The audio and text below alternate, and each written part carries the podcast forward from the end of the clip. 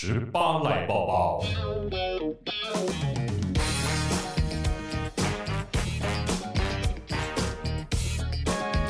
耶耶！大叔上个礼拜去当了一，诶，上礼拜没有，前几天，前两个礼拜去当了一位大明星的助理。我我这要接什么呢？我不是大明星，但是我真的要下跪了。谢谢大叔那天愿意陪我去小巨蛋工作。不会啊，很好玩啊！各位，我那一天在双十一的时候，贤玲主持那个 PC Home 的双十一的演唱会嘛。嗯。各位，我就在后台哦。感受如何？感受如何？跑腿哦！哎屁呀！哎，完了完了完了！我真的跟大家说，我那天就是怀着一个戒慎恐惧的心情，在前一天就是传讯息给大叔说，哎。你明天要干嘛？还不敢先说要他干嘛？然后我就说怎么样？要我去电台代班是不是？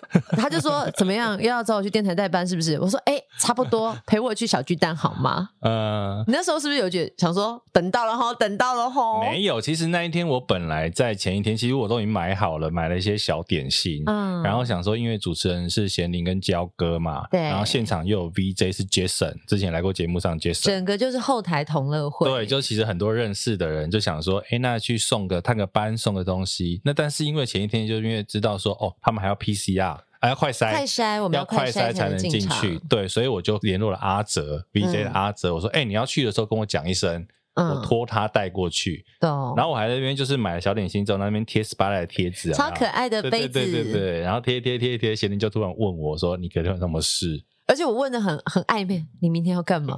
可以可以可以来帮个忙吗？情意相挺。对，然后大叔就愿意就是接受要快筛才能进场的小助理 工作。欸、我跟你讲，大叔走进来的时候，所有幕后人员看到他，想说：“哎，你怎么会在这？”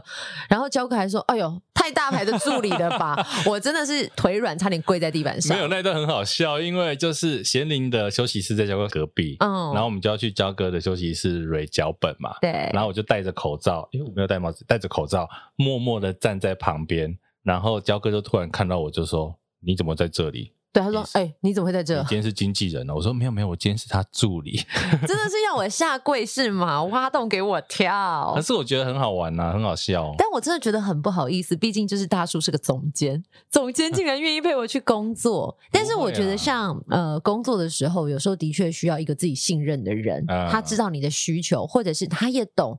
整个流程可能这时候要注意什么？那所以本来的人不行的时候，我那时候要想说，谁可以来救救我？那时候脑中真的在翻资料库。后来我想说，嗯，不对啊，傻傻的，我找一个最近的好了，因为现场真的有好多你认识的人。对啦，包括了。到现场之后，你都没有想过吧？小黄哥也出现了。我们之前第呃二十几集的来宾，灯光设计师黄文信，因为那一天贤玲她穿了一件很薄的衣服，那个设计师的衣服是那种纱的，占卜设计师。对，所以他很冷。然后我们就说，那我去帮他买暖暖包。嗯，我就跑出去的便利商店买暖暖包，跑回来。大家知道那个小的巨蛋有一条休息室都是艺人的休息室，就是准备要上台的。嗯，然后艺人休息室里面也会包含他们带的这个灯光啊、音响啊这些控师们。我明明从走廊前面刚走进来的时候，远远就有一个人对我大叫“罗泰尔”，就是那种整条走廊都听得到那种音量，你知道吗？就是你会羞怯的那种音量。我说靠腰啊，怎么那么大声？真的会害羞羞羞。对，可是我必须要讲啊，大家知道贤玲在后台真的是接客接不完。什么？很在门口摆桌子。真的很多认识的朋友都出现在这一场，而且大家看到彼此的时候，真的是感动到要落泪。因为这些人真的很久没有出来工作了。对对，你看大家有多久没有工作？感谢 PC Home。真的哎，我觉得后台很有趣啊。小巨蛋很久没开张，那天开张，所有的台前幕后工作人员，从来没有工作这么带劲过，每一个人都，都很认真，是是，都很认真。那你请问觉得这个对这个助理的评价如何？我觉得很棒啊！真的吗？没有做不好的地方吗？我觉得还好 哎。你干嘛？你干嘛？你刚好会后有检讨是不是？哎，其实我后来自己觉得我有两件事情没有做好。什么啊？天哪，我我压力怎么这么大？我坐在这里，没有。其实我也我应该是有帮忙，就是处理过艺人的事情。嗯，可是，在工作的时候一直跟着一个艺人帮他处理大大小小的事，好像印象中还真的没有。通常这好像真的是，比如说像是贴身经纪人或者是宣传才会。那在像我们，比如说像是我不知道啊，歌手或者主持人大概就是这样，就是你上台之前可能会有一些小细节要注意，然后可能因为台后也太暗了，所以我们通常都会问工作人员说：“哎，你觉得我这样 OK 吗？或者是什么有没有要注意的？”因为有时候我们上去的时候，我们看不到自己真的在舞台上的样貌。对，这个时候呢。熟悉你的人就很重要，他会很如实的告诉你发生什么事，或者是说有没有什么需要注意的。对，可是我觉得那一天让你冷到了，那个也不是你的问题啊，因为，小巨蛋真的很凉爽。不是那一天呢、啊，其实，在我们刚刚讲嘛，谢盈的衣服很薄嘛，是一个纱的、嗯。我跟大家说一下，大家可能无法理解纱又怎么样。穿纱在冷气房，或者是你在外面狂风吹的时候，纱等于没有穿，因为它就是会透风。你这句话被剪出来当预告啊！咸宁主持没有穿，没有，我是认真的。那天就是很尴尬，我觉得那天我真的对不起大叔的原因是这样，就是因为衣服真的是比较透风，那加上冷气大家开很强，加上我们现在可能就觉得说防疫需求，风啊什么都比较大。那为什么我没有穿外套去开会？其实是因为我们在冷气房很忌讳一冷一热，一冷一热，对对对，你会更不舒服。所以我们通常在开场之前，可能前半个小时，我就会把外套脱下来，适应那个。习惯那个温度。可是那天真的太冷，加上我们开会的地方，不知道为什么，我正上方就是一个风口，冷气的风口。冷气就算，然后风口强风一吹，我觉得我自己好像是冷冻库的冰棒，而且是那一种明明已经结冰了，它还要更冰，变成就是那种。更冷更冷的那种，把它变到超硬，然后我一直在发抖。对，我其实有看到贤玲一直在搓他的手，因为他的手是露出来的。然后我想说，可是刚刚我们走出来之前啊，他说他要习惯这个温度，所以我想说好，那就不用帮他拿外套。后来是他旁边的工作人员觉得他实在可能太冷了，或者他比较靠近你，嗯、他才就跟我使了个眼色。嗯、然后我就觉得说，对，我怎么没有自己想到呢？我应该拿来穿不穿是艺人的决定。啊 对不对？我要下跪，我要下跪。没有没有，我就觉得说，嗯，这个要学起来。然后后来也是因为那个我们在后台准备的时候，贤玲有换去另外一边嘛。嗯。那我不知道说我们还会不会再回来，我以为我们还会再回到原本那一边。其实我我那时候也不知道。对，所以我就把你的外套留在原地。哦，我没有发现。后来也是工作人员帮拿过来的。哦，我没有发现呢。对，其实很多小细节我觉得很有趣，包括比如说我到后台才发现主持人没有灯呢，没有小桌灯啊。应该下次帮你带一个去，哎，还有下次吗，老板？还还会有下次啊？哎，小桌灯。这真的可能要看当下那个对每个制作单位的安排，或者是你其实可以开口跟他们要啊，真的、哦。可是那天因为我的位置刚好前面就一台电视机，超近的，我跟你讲，我就想说用电视机的光，所以我也会不会帮妈妈打？我跟电视机的距离大概就是十公分以内，就是用电视机的光借光。哦，可是我会觉得，像我们自己有时候在后台会准备一个桌灯给主持人。就看脚本什么叫方便，谢谢总监，对不对？以后我们就会注意到这些小细节。老板，不好意思，老板。哎呦，快不要这样！不过那天真的很开心，因为这是有别于平常，可能像呃大叔带着我们一起工作，他这一次真的就是退退退退退退退退到一个，就是用一个旁观者在看所有人在干嘛，因为那些东西都是你熟悉的，对。可是你从来没有用到这个角色去看。应该讲说，我们过去因为那是个拼盘演唱会嘛，嗯，我们以前可能。我做的场子可能了不起，两组三组艺人，或是两组三组乐器。嗯，大家知道这种拼盘演唱会，真的，我跟你讲，后台跟前台的舞台差不多一样大。打仗后面有一大堆的乐器，你就想大概有几组艺人，后面就有几套鼓组在后面哦。鼓组而已，还不含其他的 keyboard、guitar 什么都不算哦。嗯。然后他们的这个艺人的控师大概有七八组吧，在旁边那边就像一个随时随地 stand by。对，然后每一个艺人换艺人的时候，我跟你讲后面真的是打仗，就可以听到很多人在咆哮。对 对对。然后有的时候我们就会看说，嗯，其实这个真的是蛮有趣的。然后你会觉得说，哦，原来这种拼盘演唱会后台这么紧张啊！因为有的时候，因为那是 live，我跟你讲，对。如果它不是 life 没有时间压力的，其实你就是顺做。它可能我我觉得最有意思是，呃，像一般的演唱会，可能跨年你最重要就是十二点那个跨年的时间。啊、可是像像这样子的购物节的演唱会，它每一个整点都是一个优惠的启动。对对对，你这个时间会压很紧啊。然后偏偏那一天又有一些乐团的器材的状况，就状况也不少。这就是 life。对，而且通常乐团越多。就是现场会越紧张，它不像你看了一播就 OK。那天全部都是乐团呐。对，本来我没想到的人，通通都是带 band，太嗨了！而且我跟你讲，有的时候有一些歌手唱了两首歌嘛，嗯，他们 say 的时间可能比唱的时间还久。就是你看到我跟焦哥一直在聊天的时候，对，就是在 say band 的时候，对，就是我们有一些需要把时间拉场。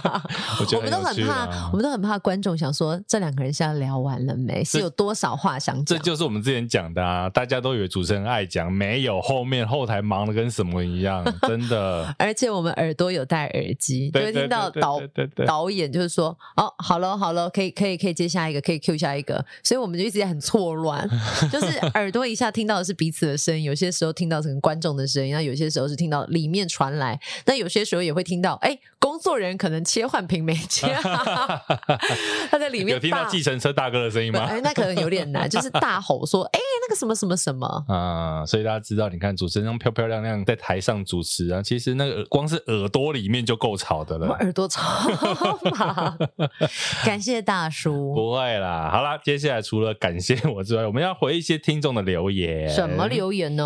我们之前不是说一周年请这个听众来留言吗？哦，对，所以很多人来祝我们生日快乐哦。谢谢你。我们来看一下佩云，哎，佩云，这个是你的铁粉哎，对，我的好朋友的粉丝铁粉，他有在 First Story 哦，这个行家才会在 First Story 留言，棒棒。他在这边留言说：“一周年生日快乐，谢谢戴尔大叔跟贤玲为大家带来优质的好节目。”猪猪的声音 so cute，还有听猪猪唱歌哎，Happy Birthday！大家如果呢不知道猪猪的声音是什么的话，麻烦回头听一周年特辑好不好？有一个很特别的声音。另外两个戏剧顾问，我们之前访问过的阿松跟拉丁，他说优质好节目让 Spotlight 照向每一个角落哦。谢谢你。接着这个也是来祝生日快乐哦。他说每周一必听，每周一必听，我们礼拜三上架，他都放四天才听。哎、欸，我自己其实有时候也会这样哎、欸，因为你在那个当下没办法，你有听就好了，好不好？有听我们就很感动。如果你听一听，可以再分享出去，我们真的会再落泪。我们真的跪下来，而且他说喜欢主持人的对谈，也喜欢邀请的来宾了解幕后辛苦的点滴。环保外星宝宝懂哦，有年代的人。他说他是六年八班，曾经是个电视儿童。哇，六年八班的朋友，对，对，对，也比我们年长哎。这时候还默默的，还比我们年长哎。我发现聊的一些那个八年级生呢、啊，他们真的不知道什么是外星宝宝哎。因为好像到后面，你就会觉得做回收就是一个必做的过程，你就不会特别再用一个什么 icon 去告诉你说，哎，用了外星宝宝。因为我后来有去查，它大概在民国八十年初的时候就全部撤掉了。八十年，也就是说这一群小朋友刚出生的时候，所以他们不知道来不及跟上。但是那真的是我童年的回忆，我也是啊，而且一定要用那个存钱筒。是的，接着呢，这个是。Uxi Chen 说：“一周年生日快乐！”他说：“谢谢你们的陪伴，请继续创造更多的精彩。”好感动哦。然后接着 PACC Tina 庄他说：“继续向前冲，恭喜恭喜！一周年生日快乐！”这边都是。对，然后再来。咪咪噜噜咪说，每周三都很期待上架看访谈来宾是谁？诶他们有期待我们呢哈，啊，因为知道我一定有我啦。OK，内容虽然是专业访谈，但很多时会听到笑出来，完全不会无聊。恭喜这个节目一周年，希望可以一直做下去。好评，赞赞赞，感谢。再来这个 ID 很有趣，叫做 LKDBDJ，会不会是 DJ 呢？哎呦，欢迎哦！生日快乐！好的节目要继续做下去。谢谢你的分享。再来，Iverson Mile，这也是我们的忠实听众，应该是我学弟。嗯，一周年生日快乐！接下来，狐狸 Monster 讲的很好，他说：“因为好听，所以狂推，专业又轻松的访谈，既可以放松，又可以学到东西。这么好的节目，怎么可以不推？太好了。”接着，这个比较久之前的哈，都没有回人家。他说很喜欢你们的访谈风格，听到慕天导演这一集真的太有趣了。之前解忧杂货店的王慕天导演，有有有，原来剧场真的有这么多内心的小剧场，很喜欢你们的访谈风格跟节目的节奏，是不是？谢谢你。再来，Daniel 韩韩。说偶然听到了，一听到就爱上的节目，好有内容的节目啊！怎么办？有时候我们想说女子无才便是德，但我没想到我们都是被赞美有内容啊！对啊，我们 我们很有内容啊！我跟你讲，希望多一点人偶然听到。OK OK，一听到就抓住你的耳朵，不放过你。好的，再次感谢所有听众来留言啊！你不要忘记哦，如果你听完人家留完，你还不留哦，可能会被打屁股哦。你这样可能会被说性骚扰，欢迎大家还是赶紧留言，欸、我们好喜欢念留言、哦。为什么打屁股是性骚扰？可以爸爸妈妈打、啊。哎，也不行，好不好？其实就是身体的自主权，爸爸妈妈也不可以随意触碰。好吧，那如果你如果没有来留言的话。自己打自己的屁股，多不放过打屁股这件事情。对对对，好啦，所以我们真的上次有跟大家提到啊，Apple Podcast 的留言跟五星评分，其实对节目的排行曝光是非常非常重要的。所以如果你希望呃也有更多的好朋友听到《给莫一道 SPOT 的话，记得也帮我们五星按赞一下，评分评分，留言留言哦。你们就是我们的幕后推手。是的，接下来就听到很精彩的王小弟老师的专业访谈。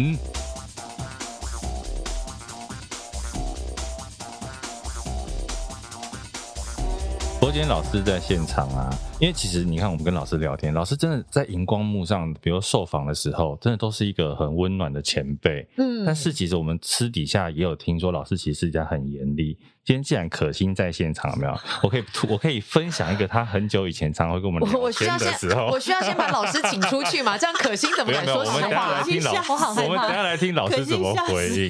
没有，因为可心是跟老师应该合作也十几年了嘛，然后帮老师也写过很多的剧本。嗯，那时候可能他刚开始写剧本的时候，他都会跟我们聊说，就是他写的剧本啊，写了很久啊，改来改去改不出来，后来最后交给老师的时候啊，最后出来的完成的本跟他原本的本。根本完全不一样！哇，这个很为难呢。同学记忆力也太好了。你要不要可心先自己讲一下？同学后悔了，可心后悔，想说，哦，今天还牵这个线呢。我想说，早知道要分享给口风紧一点的人啊。对呀、啊，对对对，那时候真的是这样，因为真的刚开始写剧本，是，然后。可是啊，我我真的得说，就是小弟老师真的很愿意给新人机会，嗯，所以就是我是一个不会写剧本的人，老师也是找我来写的。但是写完之后呢，那东西就是不能用，但是他要拍了怎么办？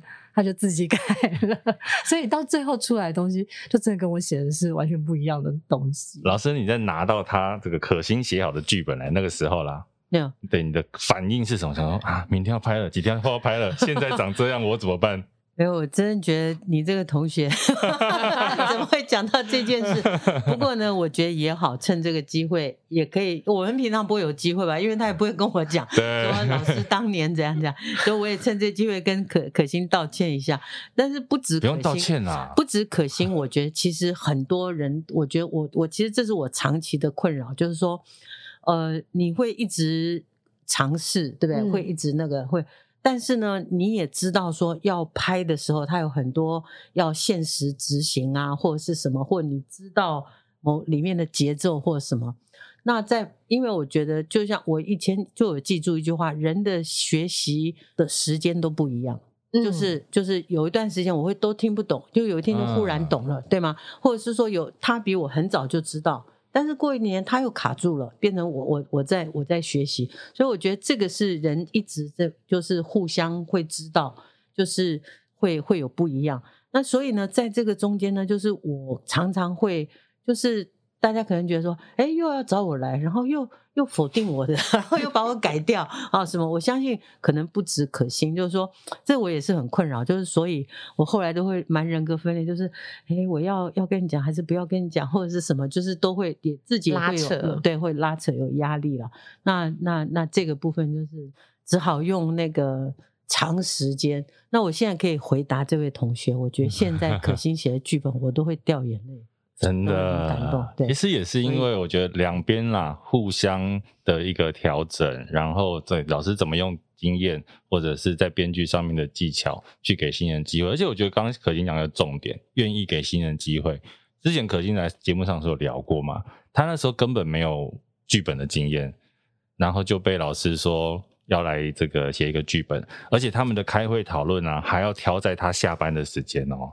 他那时候有在别的地方上班，老师他们既然愿意说，那你下班我们再来讨论剧本，是不是很感人？嗯，超级感人的。而且、啊、而且我我得讲，因为老师其实这件事情可能老师自己都知道，就是说我们写的东西其实真的很难用。然后呢，然后后来老师就有说过一件事，他就说，所以后来他就觉得这样不太好。我有印象，他有说过，他就是说，所以他现在都会请，就跟我们讲问题是什么，然后请我们回去改，然后后来就造成另一个痛苦，就是一直改，一直改，但是改，还是改不好。就两边都很痛苦，因为一直改改不好，然后回到他那里，他想，早知道我是跟你讲，没有，我觉得从这边听得出来，其实老师的温暖跟他对专业的要求是完全是两件事。他自己也在拔河啊，就是他知道说这个东西的标准应该在那里。可是呢，我对于不管是帮忙的人或者是一起工作的人，嗯，我们又不能说很严厉的跟他说，你这样不行啊，骂骂骂他一顿不行。对，就是还是一直给他自己在拉扯，然后让我们练习，让我们尝试。其实老师一直给这个空间。不过还有一个，我觉得啊，我自己这件事情知道，因为有很多人讲这笑话，其中包括瞿友宁导演。是瞿友宁导演，经过这么多年，以前我也都不知道。经过这么多年以后，他有一天忽然跟我讲说：“老师，你知道吗？那时候全家福，全家福就是呃叶文演妈妈，顾宝明演爸爸，然后那个洪奇德演哥哥，蔡振德演姐姐，还有个小胖弟啊。那个刚开始的时候，那他说：老师，你知道吗？我写一集全家福啊，然后黄老师跟我改。”那一集因为是三十分钟的戏，但，所以三十分钟戏去掉广告，大概二十几分钟。他说我那个剧本改了半年，所以对一集二十分钟。当然，当然，因为我们是可能一个礼拜、两个礼拜开一次会，就是他会回来这样。那但是因为当时写的就是我们合作的年轻的编剧导演比较多，所以可能那我我讲说，我觉得还有一个原因，除了可心讲的以外，我后来自己知道为什么我会。我会变成一个很可怕的人，就比如说 血血汗呐、啊，哈，拍戏不休息啦，或者是编剧改很多遍啊。后来我知道有一个问题是我没感觉，你没感觉，我没感觉，改了很多遍，就因为我对我自己就是这样子，嗯、就是我的意思说，我拍戏啊，我可以一天，就是我从包括剪接，我最喜欢讲我第一次在美国读书的时候，第一天进剪接室。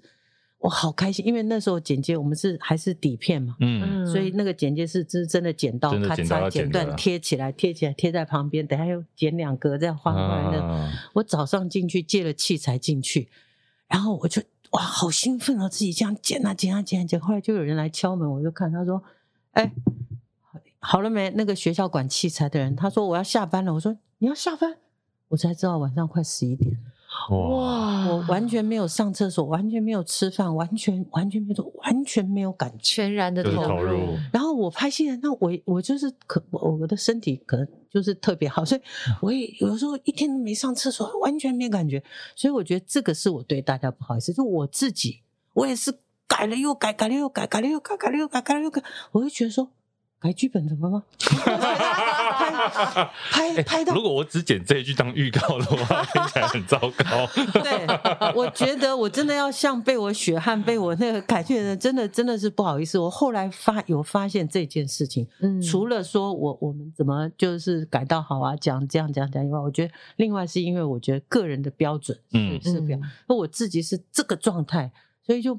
没有没有没有，那您现在的调整嘞，依旧是严于律律己，那有宽以待人吗？还是说 还是一样的严格？他点头，但是会稍微把方向讲得更清楚一点。你知道我在想，有时候老师是不是这样？他很想告诉你方向，但是又很担心他把方向告诉你之后会左右你的思维。我觉得应该有。有有这一点，但是我刚老师在讲的时候，我超级想补充一个。你想补充什么？来，赶快说。就是以前听说的是，那时候我也不在公司。就是小杰老师他以前拍片是多么疯狂，因为我们出班不是都有，就是一班可能八个小时。老师是可以一个人拍三班，但是工作人员一直换，一直换。你翻三班，你人还在现场。小时，其他的工作人员换人，老师一直在。可能不止，对对对，有一次曾经有非常多班这样。老师健康很重要，现在我们真的要慎重的跟大家呼吁，健康很重要，真的要考量自己的。现在不敢了，现在不敢了。不过不过，我觉得因为老师为什么可以真的在台湾的影视圈培育这么多的优秀，对优秀的，其实现在很多真的台面上，像刚刚老师讲的瞿导。很多台面上的有名的导演，其实也都是像我们的学长廖世涵，嗯、其实也都是。我那时候我记得我刚毕业的时候，那个时候阿土学长啊还是副导而已哦。然后我还没我们还要去现场当灵演，对我印象。对，所以其实老师真的培育了很多的影视的人才。所以我蛮想问老师的，其实这几年台剧大爆发，人家都用这个名词，嗯、你觉得跟过去拍戏到底有什么不一样？台湾的戏剧现在我觉得有比较比较多样。对对，最近最近几年，我觉得有有比较多样。对啊，这个这个真的很好。这个应该跟你做直剧场有很大的关系哦。我自己都不敢这么说，反正 我们帮你讲。我们觉得什么该做，我们就是尽量去做。因为直剧场就是要开始的时候啊，那个时候台湾就是就是已经一直一直往下跌了，所以你你再回想一下，几乎只剩下本乡土剧跟那个偶像剧，是就是就是对我们。就是我们做这个工作，一定是自己对他喜欢以外，有很多想法，然后自己知道。比如说，我如果可以讲一下话，我我自己就想说，哎，我可以有一句简单的话说，戏剧其实就是一种生存游戏，你知道，就是说，其实你有很多的情绪，或你的挫折，或者什么，你在看戏的时候，其实你投入，其实你一方面在体会，那就体会说，哦。哦，菜鸟或者是复杂，好，或者是一个人一下想这样，一下想，我们自己也常这样，对吗？所以你在看戏，看到这个角色犹豫啊，或者是呃，就说感情劈腿好了，他的痛苦或经历或折磨是什么？所以他是等于是有一种是生存游戏的感觉，嗯嗯，所以怎么可能这么对我来说这么重要的事情，怎么可能？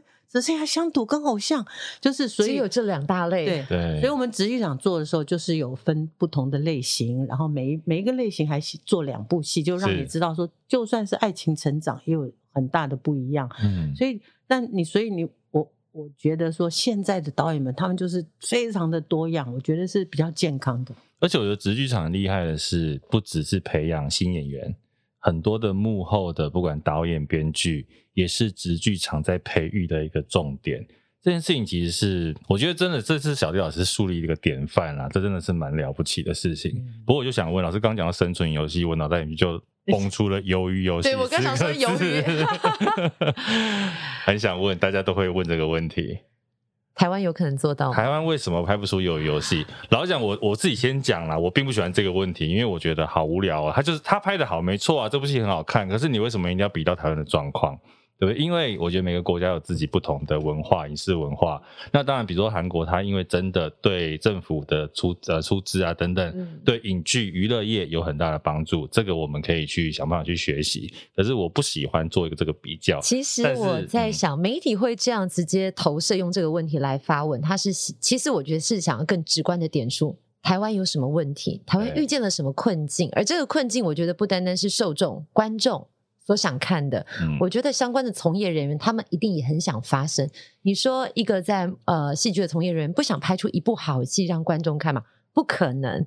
那为什么台湾似乎近几年可能我们只有看到几个比较指标的剧码诞生，但是像韩国的剧，好像似乎蓬勃到哇，全世界关注，甚至是牛津字典可能要把鱿鱼游戏的里面几个英文字放进字典里面。或者我们可以讲，就是老师你觉得？台湾跟韩国在影视产业这上面，台湾有什么可以在更进步的，或者是不管从我觉得产业面，或者是从因为政府方面啦、啊，哪些是可以再投入进来的事情？老师叹气了，怎么办？我们问了什么问题？没有，我我简单好，那我很快讲讲一下，就是说，因为我们刚好是大概参加第一届的釜山影展的，OK，我们就去了。那么我们等于是有点眼看着釜，而且我们要去之前就知道说，哇，这是一个。文化部长卸任来做的这个影展，然后当然我们就非常第一届就非常那个我印象非常深刻，那个整个的规模，因为它就是现在你们大概不觉得不稀奇了，在那个年代，你想想看。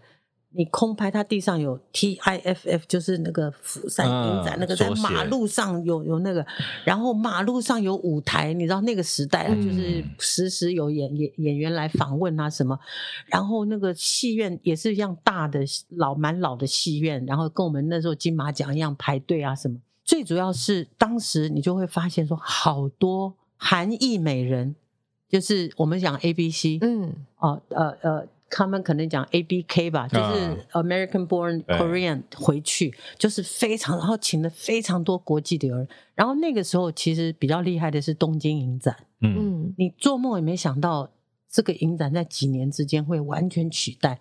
但是你那时候就看到韩国怎么样在在在做这个影展，全力投入。等到后来，我我我真的忘记第几届，比如说二三或者是三四，我们再去的时候呢，你就会发现。Opening night 的 party 跟那个那个 Closing night 的 party 都是韩国的大企业，现代啊什么什么都是他们来主办，嗯、因为他们其实是国家投资的这种呃呃国国国企，就国企对。然后我们跟年轻的那个那个制片谈天的时候，我还记非常记得清楚，一个比我还年轻的一个女生就说：“哦，对呀、啊，我们现在就是非常多钱。”她说：“我们我现在，她说我现在自己手上一年我就有三四部片要制作，就 要 produce。所以就是从其实这个也是累积很久的事情。所以你看到韩国，因为我觉得其实社会呢各种企业是会互相影响的。比如说像日本好了，传统产业做得很好，所以一直有一种匠师。的这个嗯技技术工匠职人，跟跟他的职业道德，或者是他的职业的传说，比如说我最记得以前不是有那个拉面，对，那是什么什么，有个戏非常有名，就是光那个拉面那一片肉，就是像这样的这样的，就是职人的精神啊等等。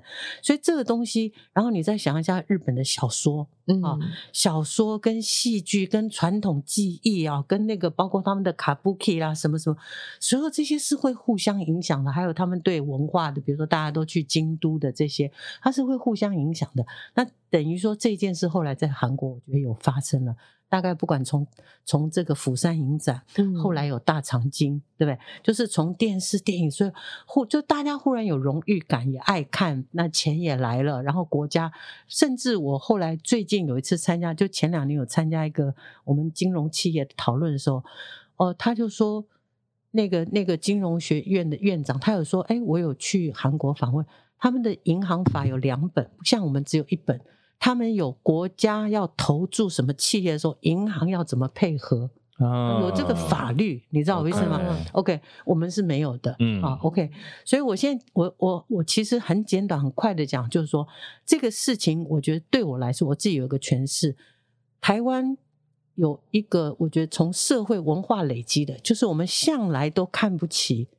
大众文化产业向来都看不起，嗯，就是你你问这些政府的人，他们都是精英分子，对吗？台大法律，对，我们是什么文化戏剧？你知道我意思吗？就是传统观念里面，家长可能都不喜欢小孩念这个相关科系，甚至不喜欢看电视，对，对，就是就是这种，所以呢，对这个产业一直没有真的把它当一个产业，嗯，一直是用一个怜悯的心态说有辅导金啊，啊，我有给你给你多少钱啊，啊，你们怎么怎么，就什么问题，其实高。就我我常我以前就说，可能文化跟警察是最不受这些 精英分子注意的。就是你看政党或政治最最不重要这两个，其实这两个跟大家最相关，你知道吗？那所以呢，这是一个长久的累积，然后再加上我们的电视台一直是半半官方经营嘛，哈，所以呢，他们面对的业绩以外呢，其实他们来几乎我观察很久了。都是它都是外包的，你知道电视以前的电视台啦，就是礼拜一晚上你包了你包了几件的广告钱交给我，所以这些主事人他是有点像个房东，你知道吗？就这时间你们去做啊，只要你你你没有讲赞美做，你没有漏三点啊，没有什么，我就我就收钱就好。所以它是一个积弱积弱的状态，长期累积。嗯，但是这些问题说到鱿鱼的时候，其实它又是另外一个问题。这个问题比较是大家都没有注意到说，现在大家都看 Netflix 跟 HBO 了，对，这些国际的平台带来了不一样的视野跟眼光，对吗？对，就刚开始 Netflix 买直剧场的时候，我们也好高兴哦，嗯，但是后来再去跟他们讨论事情，人都发现说，哎，你有你我我请问每个人，如果你今天是 Netflix 的总经理，你怎么挑节目？你怎么知道哪个案子好不好？看点击率，对，看流量，嗯、对，看声量。那这件事情，我觉得对在地文化是不健康的。嗯，你知道我意思吗？就其实我现在就是，哎，谁红谁红？哎哎，你你红，可张可欣吗？好，张可欣来。哦，哎，不行不行，就你看两下子，我们已经，他们可能已经现在把重心都移到韩国去了，是，对吗？所以。我的说，我刚刚讲的意思就是说，我们台湾有积弱的问题，这个我们先不讲，我只讲一点点。但我的说，大家看鱿鱼的时候，我为什么觉得这个问题不值得讨论？就是不是说我们要不要做鱿鱼，而是大家要注意到这个现象。嗯，就是当这些这些，如果你说它是一个飞碟凌空的话，它会带给你你没有看过的景象。哇，我们一下看到。德国的案，对不对？嗯，又看到这个什么反恐啊，又看到视角完全不同。你完全那个眼光看，你现在看台湾的戏，就比如说啊，你就觉得啊，这个就那那好，你都看这戏，然后他来挑做什么，他来挑他要做什么戏，他来挑就什么这些。所以呢，我我觉得说，你你不要说鱿鱼，就鱿鱼我看的话，当然就是。韩国已经走上了一个比较健康的路，嗯，就是韩国的健康。其实我刚刚讲釜山影展，大家只看韩剧、电视居多。其实韩国的电影在很早就已经比我们健康多了。对，像我去那个意大利的小的影展看的时候，他们有得奖的片，有的是非常黑暗的，但是最主要，你到国外影展看到韩国的电影。主角都是很多大叔啦，怎么不像我们是俊男美女、帅哥美女，你知道我意思吗？对对，这就已经表示他的戏已经写到不一样的地方了，不需要是俊男美女来。当然，他们也不乏俊男美女，要美容也可以做到，对吧？就是，但是我的意思是说，所以健康的发展，它是健康的发展了，很真实的，然后钱也来了，对吗？所以它一定是一个左脚右脚就走开来了。对，你只要一步跨出去，钱来了，你下一步就可以走得比较大。所以一步一步，当然不只是犹豫，而且我就说比较什么前面神的什么。就是与神同行，与神同行啊，还有那个失速列车啦，这些片子每一部的成功都会鼓励不同的团队说：“哇哦，那我们要更有创意啊，我们要更……”所以一步一步走来。我看到鱿鱼游戏的导演说，他其实这个 idea，二零零八年他就就已经在想这个事情了。你仔细看的话，对不起，大家你仔细看啊，其实里面还有蛮粗糙的地方，就是由于还是有粗糙的地方，就是简单或者，但是整个的。设计是好的，你知道，针对这些就是这个这个这个弱势哈，跟那个如何翻身，嗯啊，那翻身的残酷啊，所有这些事情人性，所以他会让每个人，就我说生存游戏，是，就是大家都会觉得哇，要是我在面，好像就是里面其中一员，对对对，我掉下去怎么办？我要踩哪一块玻璃？哈，就是你你会你会呢？但是如果你要讲到说台湾为什么没有生存员，我觉得后面的问题其实没有那么简单的啊。就今天，我觉得我反而想问说，当韩国这个这个飞碟已经飞到韩国上空了，因为反正韩国做，你们台湾也是会看。对，本来我还是觉得，我还觉得说，我在这边找几部你们台湾人会看吧。可是拍的不太好。OK，那我去台湾，我去韩国吧。我钱都给韩国，反正你们台湾人也爱看。OK，这是现实的一个机制。嗯，OK。反而是，那我们面对这个新的工具，面对新的这个文化的强权吧，哈，那强势吧，哈，他没有权，他是强势，就是这个强势的这这个这个这个文化，我们怎么样来面对，而不是说啊，为什么韩国有鱿鱼游戏，我们台湾没有？我觉得现在我看已经不是这个问题了，是，而是面对这个我们我们怎么怎么怎么面对我们自己的文化的的的的表达，或者是。呃呃，维持它的原创性，是对，因为我觉得其实最近台湾蛮多戏，蛮多原创性的电影啊，或什么也有它的原创力，你知道，只是说，哎，好像没有受到这个飞碟的眷顾的话，就不够出色。你看人家一有这个飞碟带上去的话，哇，那就那就好好看，好好。是我不是说它不好看，我就是说，只要你被这飞碟选上了，你就是哇，就是容易容易发光，因为前面的钱也多嘛，对，钱下的也多。所以我觉得我们自己的环境如何把它整理好，嗯啊，然后让原创这些有原创创创造力的这些年轻人可以得到那个资源，可以经验累积，可以进步哈。如何维持这个？我觉得是比较比较重要的。OK，像现在台湾的市场，您觉得够滋养这些原创呃剧本的人才吗？这就是一个问题。现在的工具其实已经打破市场。地域的市场，嗯、你知道吗？就是只要你看，你光是那个那个 YouTube，一个什么拿着一个什么家里，他也没想到市场。只要他家他家的狗会那个 会会往后走，那他也没想说市场，但是他已经通到通达到了世界几百万人。对，所以我觉得我们是忽略了这个新的工具到底要怎么用，嗯、啊，而一直在想说，哎，我们的台湾太小了，所以没有什么什么。所以我觉得可能我们最近。我们反而比较在想这个事情，要怎么打破？新的工具已经来了，我们还没有会用，我们还在站在说台湾市场很小，所以投资很小。因为前几年我们就面对这个问题，那个人投资的都会问你说：“哎，你这个里面的内容大陆可以演吗？大陆不能演的话，那我就不能投资太多，我只能投资一点点，因为台湾市场太小了，对吧？那你想想看。”太荒谬了吧！就是我你说，哎，那个地方可能要你砍一只手，OK OK，那我就把手砍了。台湾最珍贵的就是自由啊，对，自由创造、自由表达，我怎么可能为了一个这个标准，我去我去我去限制自己呢？但这个是不是真的还有好长一段路要走？因为所谓的不管是强权或者是强势的文化，当然，身为台湾人，我们觉得我们是思想非常自由跟奔放的。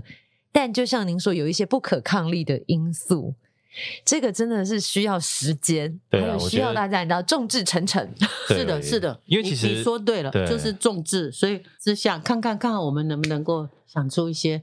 尝试的那个步子要走了，对啊，其实我觉得商协你讲的对，就是它需要时间，因为它不只是，比如我们算是这个产业内的人士，或者是政府单位，甚至我觉得观众都是，我觉得观众其实也会是很重要的一个角色在里面。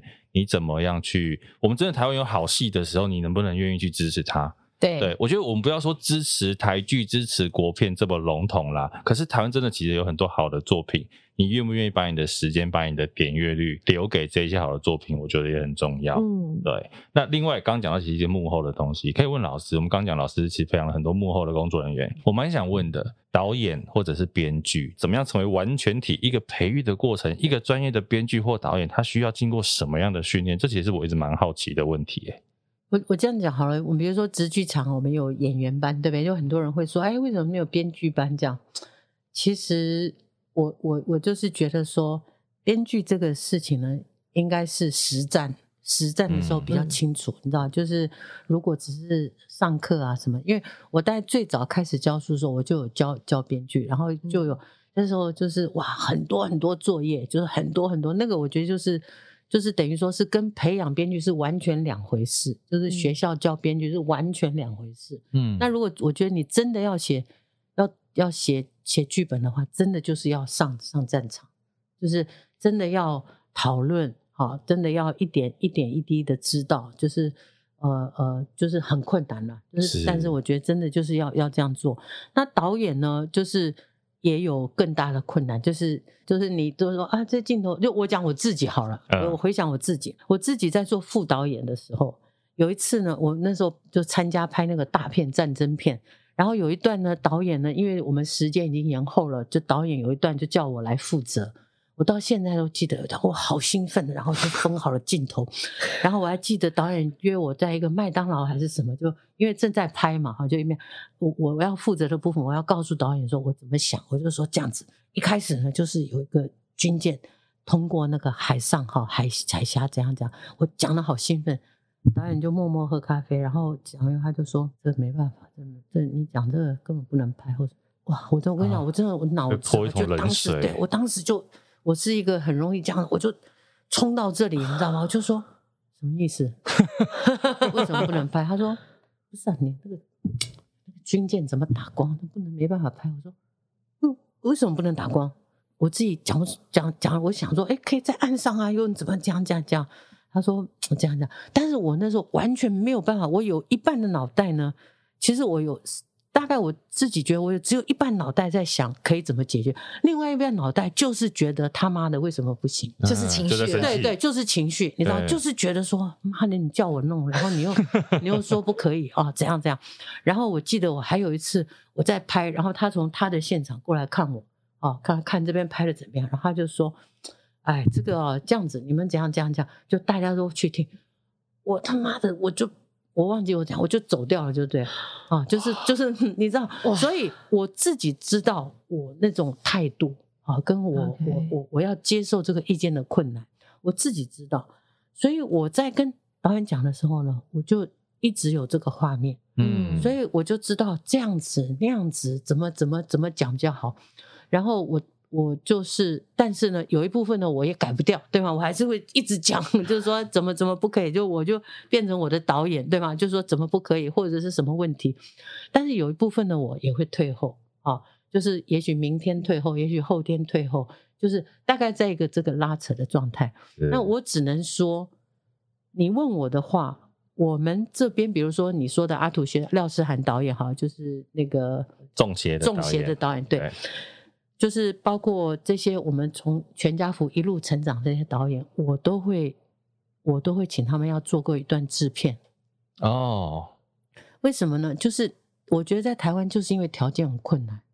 你如果做过制片，你就知道人家要帮你找这些东西是不容易，人家要去借场地不容易，人家要去瞧演员的时间不容易，人家要做这些不容易。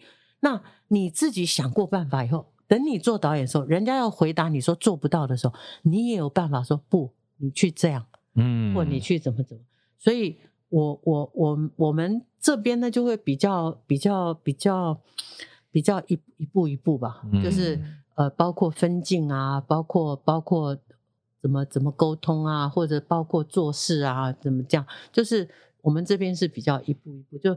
我们这边就比较要辛苦一点，就是比较没有那个，就是说，哎，一下就 真的是稳扎稳打的过程，而且就如同导演说的，其实每一个角色都有他执行上面的困难面，但不是说你只做好一个角色就行了，因为有时候当然天马行空的发想。是想要创意的展现，你也是想要让整体表现得更好，但是实际在阴影的时候，就会有它的困难出现。对，对应该说你可以有很好的创意，你有才华，你即便会写剧本、会拍戏，可是你要知道执行面上会发生哪些事情。当你自己经历过之后，在你创作的过程，你也知道要怎么样去克服、避免，或者你在跟别人沟通的时候，诶，你也知道要怎么解决对方或者是你现在遇到的问题。嗯，对，我觉得以老师这讲，就是。你在导演、制片，你当你都了解的时候，一切就会变得比较好处理。前面其实我觉得今天刚好可心也在啊，再讲一下好了。因为其实老师我们刚刚讲，他这个表面上很温暖，到底私底下的老师呢？他是什么样的一个人？其实我现在都在想，现在的小弟老师可能也是所有伙伴的魔法阿嬷，有时候很严厉，哦、但内心是温暖的。真的哎，是吗？可心。你是不敢讲吗？啊、还是我现在先把导演送出去，你再重新进来？老师先去吃杏仁豆腐。开玩笑，没有，老师真的是很温暖的人。其实我们很有趣，就是来公司之后啊，一直都会有一个感觉，就是小迪老师好像是我们的爸爸，然后黄老师是我们的妈妈，就是一直有被照顾的感觉。就就到现在都一样，就是比如说中午要吃饭，老师就会说：“哎、欸，我来煮饭。” 我也想吃老师煮的饭，下次可以一餐饭吗？感觉好像很厉害。对呀，老师最近还有新的厨艺是那个姜汁撞奶，好厉害哦！这个你也行。对对对，所以我们其实都是一直被老师照顾了。对，所以我们有的时候也有一个感觉，就是可能在这里我们都都都被保护的非常非常好。嗯，然后。我们也会怀疑说，我们出去外面可能就会失去竞争能力，这样。对，因为其实小迪老师，呃，我觉得是非常非常幸运能够跟他一起合作，因为因为不管是在比如说专业的部分，就是比如说我我学习剧本这一块，我觉得小迪老师的高度是跟别人很不一样的，所以每次跟他讨论剧本的时候，你会哦有一种。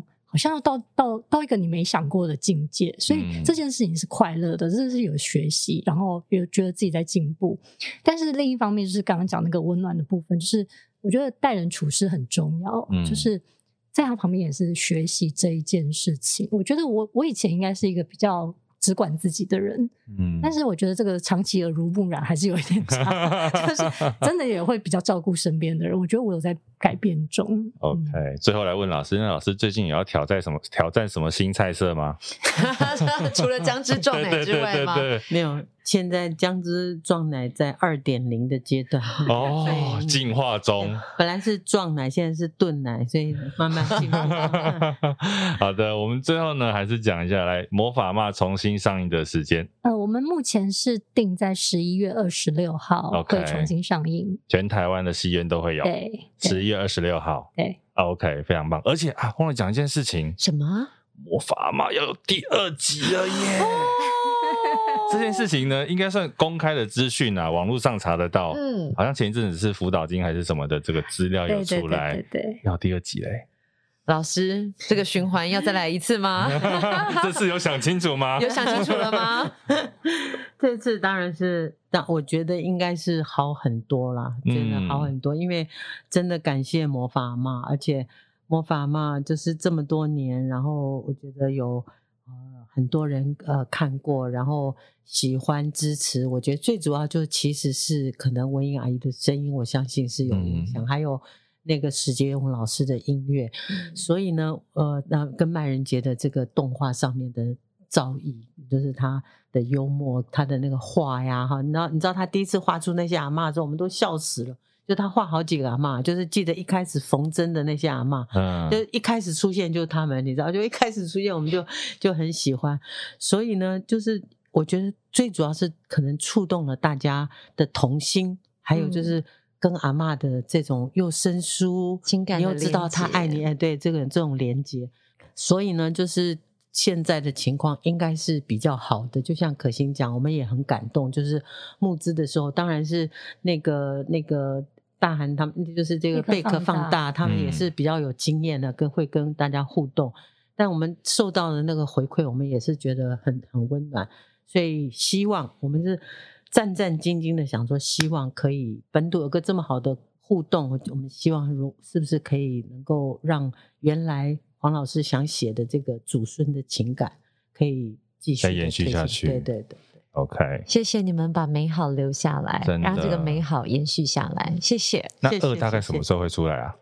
两年是呃，应该没有那么快，没那么快，没关系，我们很多的事，对对对，我们可以十月二十六号起，先到全台湾的各大这个电影院看修复版的《魔法阿嬷》，重温二十几年前的回忆。你看过也好，没看过也好，我觉得都可以重新走进戏院。看完之后呢，我们就再等一阵子，等到《魔法阿嬷》第二集出来。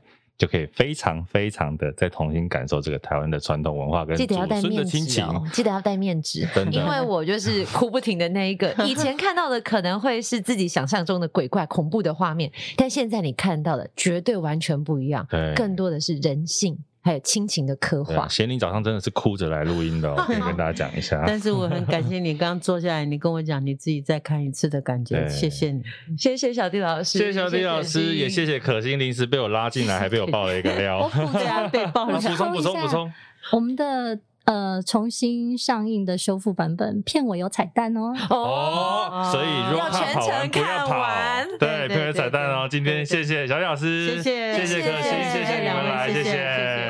谢谢。